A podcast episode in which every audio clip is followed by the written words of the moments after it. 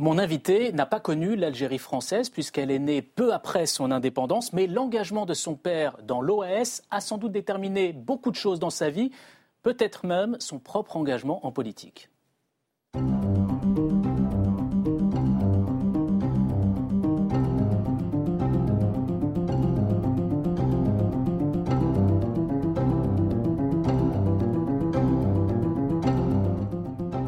Bonjour Michel Tabarot. Bonjour. Alors l'engagement chez vous, c'est d'abord une histoire de famille avec votre père euh, Robert Tabarot qui a mené un combat politique pour l'Algérie française, un combat qui a pris une forme radicale euh, puisqu'il a été l'un des dirigeants de l'OAS, l'organisation de l'armée secrète. Est-ce que vous auriez fait de la politique si votre père était resté le champion de boxe qu'il a été, puis le vendeur de pièces détachées de voitures? Probablement pas, parce que j'imagine que nous serions restés en Algérie s'il n'avait pas mené ce, combat. Et, papa, qui était euh, très attaché à la, France, euh, qui euh, a souhaité protéger les, les, pieds noirs, les harkis, euh, de tout ce qui se passait pendant cette, cette guerre terrible entre, entre 54 et, et 62, a souhaité euh, s'engager. Il avait euh, un amour pour la France. C'est au nom de son amour pour la France qu'il absolument, a, mené ce combat. Absolument, qu'il a mené ce, ce, combat et puis aussi au nom d'une certaine injustice parce que lorsqu'en en 58 le général de Gaulle vous annonce que, que vous êtes en Algérie et que l'Algérie doit rester française, être obligé de partir quatre ans après. Bah, comme les militaires, des hommes remarquables comme Élie Deloy de Saint-Marc qui euh, avait été un résistant, avait été à Buchenwald, avait été ensuite en Indochine, n'a pas accepté, comme beaucoup de militaires, la raison du, putsch. Alors c'est vrai qu'on connaît mal cette histoire, mais c'est un sentiment de trahison terrible et surtout il y avait malheureusement des exactions euh, et il fallait protéger les, les, pieds noirs et les harkis et, papa s'est beaucoup battu et nous a inculqué euh, voilà, voilà à la fois cet amour de la France, ce respect de la parole donnée et puis ce lien aussi indéfectible entre, entre les pieds noirs, entre les harkis, entre l'Algérie aussi. Mais alors ce combat politique de votre père, euh, c'est un peu toute votre famille qui en a payé le prix parce que quand euh, l'Algérie est devenue indépendante, vous n'avez pas vu, enfin votre famille n'a pas pu retourner en France parce que votre père était condamné en France pour terrorisme et donc vous êtes réfugié en Espagne, euh, à Alicante. C'est là que, que, vous êtes né, que vous avez grandi, loin de la France, pendant presque six ans. Quel rapport est-ce qu'on entretient avec son pays quand il y a un tel contentieux entre son pays et sa famille c'était pas un contentieux avec la France, c'était un contentieux avec un pouvoir politique. Euh, je ne peux pas vous dire que De Gaulle était euh, particulièrement apprécié à la, à la mhm. table lorsque nous, nous évoquions euh, l'Algérie française. Vous n'avez pas vécu comme comme une blessure. Euh, ah, bien sûr, bien sûr, comme une blessure, mais pas avec le, pays, loin de là. Mm. Euh, la, blessure, elle a été euh, énorme parce que quelque part, j'imagine, lorsque vous avez des enfants et que vous avez envie d'aller, voilà, leur montrer l'endroit où vous avez vécu, tout ce qui fait leur histoire, mm-hmm. avoir la possibilité de retourner dans son département, dans une autre commune et tout ça, c'est merveilleux.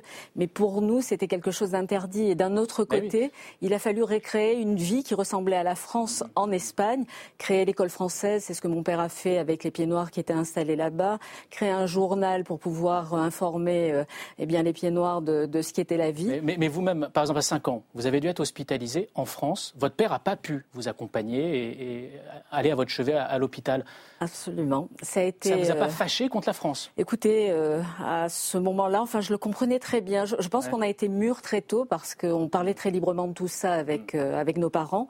Ma mère m'a accompagnée, donc j'ai eu cette, hospitalisation pour un problème d'abcès au poumon. Et, donc j'ai été soignée euh, en France et, hmm. mon père, euh, voilà, enfin, était euh, loin de vous à ce loin, de, loin de moi, mais hmm. avec en prenant des, nouvelles régulièrement. Mais je le comprenais tout à fait. Et, j'ai pas, j'ai pas souffert de cette absence parce que je la comprenais quelque part malgré mes, mes cinq ans. Donc tous les membres de l'OAS ont fini par être graciés, enfin, amnistiés. Euh, votre famille est donc rentrée en France et s'est installée au Canet, euh, dans les Alpes-Maritimes. Votre père est ensuite devenu une figure importante de la communauté pied noir qui était sur place, assez, euh, assez nombreuse. Et vous-même, en 1983, je crois que vous avez à peine 20 ans, vous êtes élue adjointe au maire du Canet. Cinq ans plus tard, c'est votre petit frère qui, lui, est élu conseiller municipal à Cannes encore plus jeune. Lui, il a à peine 18 ans à l'époque. Il est aujourd'hui sénateur. Hein. Absolument.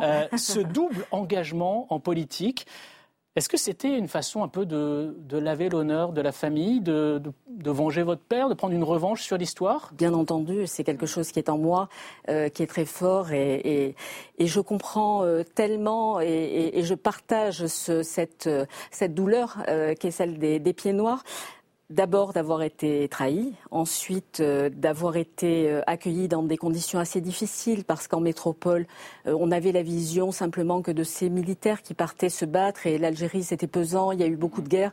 Et, il n'y a peut-être pas eu la compassion que les pieds noirs auraient pu attendre après ce drame terrible qui a touché plus d'un million de personnes, qui après plusieurs années de guerre se sont retrouvés un petit peu éclatés dans, dans un pays qu'ils ne connaissaient pas, qui était leur mère patrie puisque c'était la, métropole, mais ils n'avaient jamais vécu en, France. Mais, juste pour bien comprendre, quand vous vous engagez en politique, c'est pourquoi? C'est parce que votre père vous dit il faut y ah aller Pas du tout, non, non, non. Avant mon père nous a laissé très vite. Non, j'avais, euh, bon, premièrement, moi, je, j'étais euh, favorable et, un soutien de, de, Valérie Giscard d'Estaing en, 81. Donc, je fais la campagne, mon père euh, la faisait, il était actif en politique. Je Là, on vous voit adjointe. voilà, exactement. Euh, et, donc je m'engage euh, bah, pour la campagne de 81. Et ensuite, je suis tellement euh, déçue et, et affectée par, par la victoire de François Mitterrand que je décide de prendre ma carte au Parti républicain, qui était la droite dongoliste de l'époque. Et, c'est comme ça qu'on me propose de, de rentrer au conseil municipal du Canet et que je deviens adjoint au maire et ensuite maire du Canet. Alors votre histoire familiale liée à l'Algérie française, elle a aussi ressurgi à l'Assemblée en 2005. Euh, ce jour-là, enfin à l'époque, les députés débattaient de la suppression d'un article de loi qui, évoquait le rôle positif de la colonisation. Vous avez pris la parole dans l'hémicycle. C'était un peu au nom de tous les vôtres, d'une certaine façon. On va le revoir en image. La France coloniale a permis d'éradiquer a permis d'éradiquer des épidémies dévastatrices grâce aux traitements dispensés par les médecins militaires. Les Français d'outre-mer ont permis la fertilisation de terres incultes et marécageuses la réalisation d'infrastructures que les Algériens utilisent encore aujourd'hui. La France a posé les jalons de la modernité en Algérie en lui donnant les moyens d'exploiter les richesses naturelles de son sous-sol. C'est ça votre tolérance? Alors on le voit, hein, vos propos avaient déjà fait réagir une partie de l'hémicycle à l'époque. Vous comprenez aujourd'hui que euh, bah, ça puisse euh, choquer de défendre le rôle positif de la colonisation? Écoutez, moi, ce que je ne comprends pas, c'est qu'on ne le comprenne pas. Donc vous restez. Je reste. Alors, la colonisation, le départ. Mais ce, discours, vous pourriez le je aujourd'hui. Oui. Aujourd'hui, euh, je, suis euh, hors de moi lorsque je, relis et lorsque j'entends les propos d'Emmanuel Macron en 2017, euh, mhm. considérant la colonisation contre, un crime contre l'humanité. Autant je ne souhaite pas qu'on aille coloniser qui que ce soit d'autre aujourd'hui. Autant il faut bien comprendre notre histoire, c'est-à-dire que l'Algérie a connu la France pendant 130 ans. Les personnes qui étaient nées là-bas mon père était là-bas depuis plus de trois générations, donc euh, il se levait tous les matins avec le drapeau français. Dans les écoles, on chantait la mais Marseillaise. La colonisation, ça aussi été des blessures. Oui, mais je, les, entends tout à, je les entends tout à fait. Mais ce que je veux dire, ce qui s'est passé en Algérie ne, justifie pas euh, qu'on ait ce, sentiment de culpabilité vis-à-vis de la France. On voit aujourd'hui euh, tout ça avec notre regard d'aujourd'hui, mais lorsque vous voyez eh bien tous les Beaucoup de, pays ont, eu des colonies, ont apporté des choses positives, des choses qui l'étaient moins. Mais la France a quand même en Algérie, et on le voit bien malheureusement, l'Algérie, 60 ans après, euh, euh, est dans un contexte compliqué politiquement. Elle, vit avec une dictature qui euh, n'a pas permis à ce peuple exceptionnel avec lequel on a des liens de fraternité et d'amitié de se développer comme il le fallait. Mais la France a laissé des hôpitaux, a laissé des routes, a soigné. Maman était infirmière, elle a soigné autant des musulmans que des, des il n'y avait pas ce, problème qui, euh, euh, il a peut-être euh, été réel chez certains, mais, la grande majorité des pieds noirs, vous savez, Albert Camus a dit quelque chose de très beau. Il a dit ma famille, et Dieu sait qu'il était dans les milieux universitaires et dans les milieux gauchistes qu'il pouvait fréquenter, parfois attaquer là-dessus. Il l'a défendu à chaque fois en disant que, que sa famille n'avait opprimé personne. Et il faut bien réaliser que la grande majorité des pieds noirs se sont comportés en frères avec, avec les Algériens. Et c'est d'ailleurs la raison qui fait que les, harkis, les ont été des, des combattants aux côtés de, des, Français parce que, eh bien, il y avait ce lien très fort entre les, Français et les Arabes. On va passer à toute autre chose à présent. Notre quiz.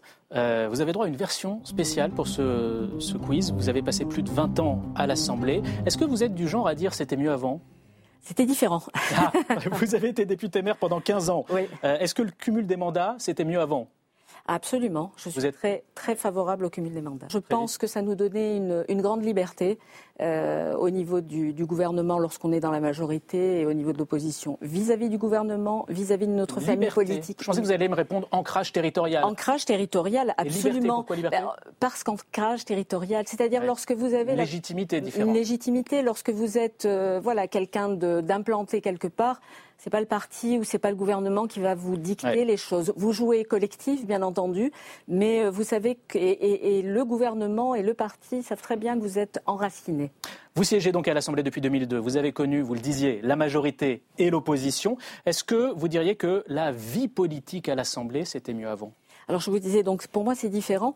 Euh, j'ai vécu des, périodes passionnantes avec euh, à la période où Jean-François Copé était euh, mhm. président de, groupe. On faisait de la coproduction législative, c'est-à-dire qu'on avait des, parlementaires qui étaient totalement impliqués et qui arrivaient à, pousser les lignes au niveau du, gouvernement. Ça a d'ailleurs été le cas pour un texte comme la Bourca, où vraiment c'est le, Parlement qui a porté ça et qui a un peu obligé le gouvernement de. Et ça, vous trouvez que ça, ça fait défaut aujourd'hui C'est une excellente chose aujourd'hui, depuis ce mandat, on revit quelque chose euh, de, positif, je dirais, pour l'Assemblée. C'est le fait d'avoir une opposition qui arrive à se faire entendre. Du fait de la majorité du fait relative. de la majorité relative. Par contre, ce qui me pose problème aujourd'hui, c'est l'attitude de, certains qui sont dans l'invective, qui sont dans la provocation, qui sont dans le buzz. Global dans, l'hémicycle, on va dire. Est, est assez épouvantable.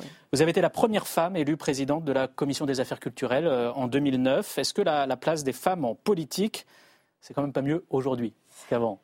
Oui, probablement, mais, mais je ne l'ai jamais vécu comme, euh, comme un problème. Il n'y avait que 12% de femmes quand vous avez été élues lors de votre premier mandat. Il y en a trois fois plus aujourd'hui. Très, très peu aussi de femmes mères euh, lorsque j'ai été élue maire à, 32 ans. Mais euh, je dois dire que j'ai jamais souffert de, ça parce que voilà, bon, j'ai mes convictions, mes, mon engagement et, je ne peux pas dire qu'en étant une femme, j'ai été brimée. voilà, mais je suis ravie que les femmes puissent accéder à toutes les fonctions politiques et, et professionnelles. Très vite, juste le mot de la fin 40 ans bientôt hein, d'engagement dans, la vie publique. C'est quoi le secret de votre longévité?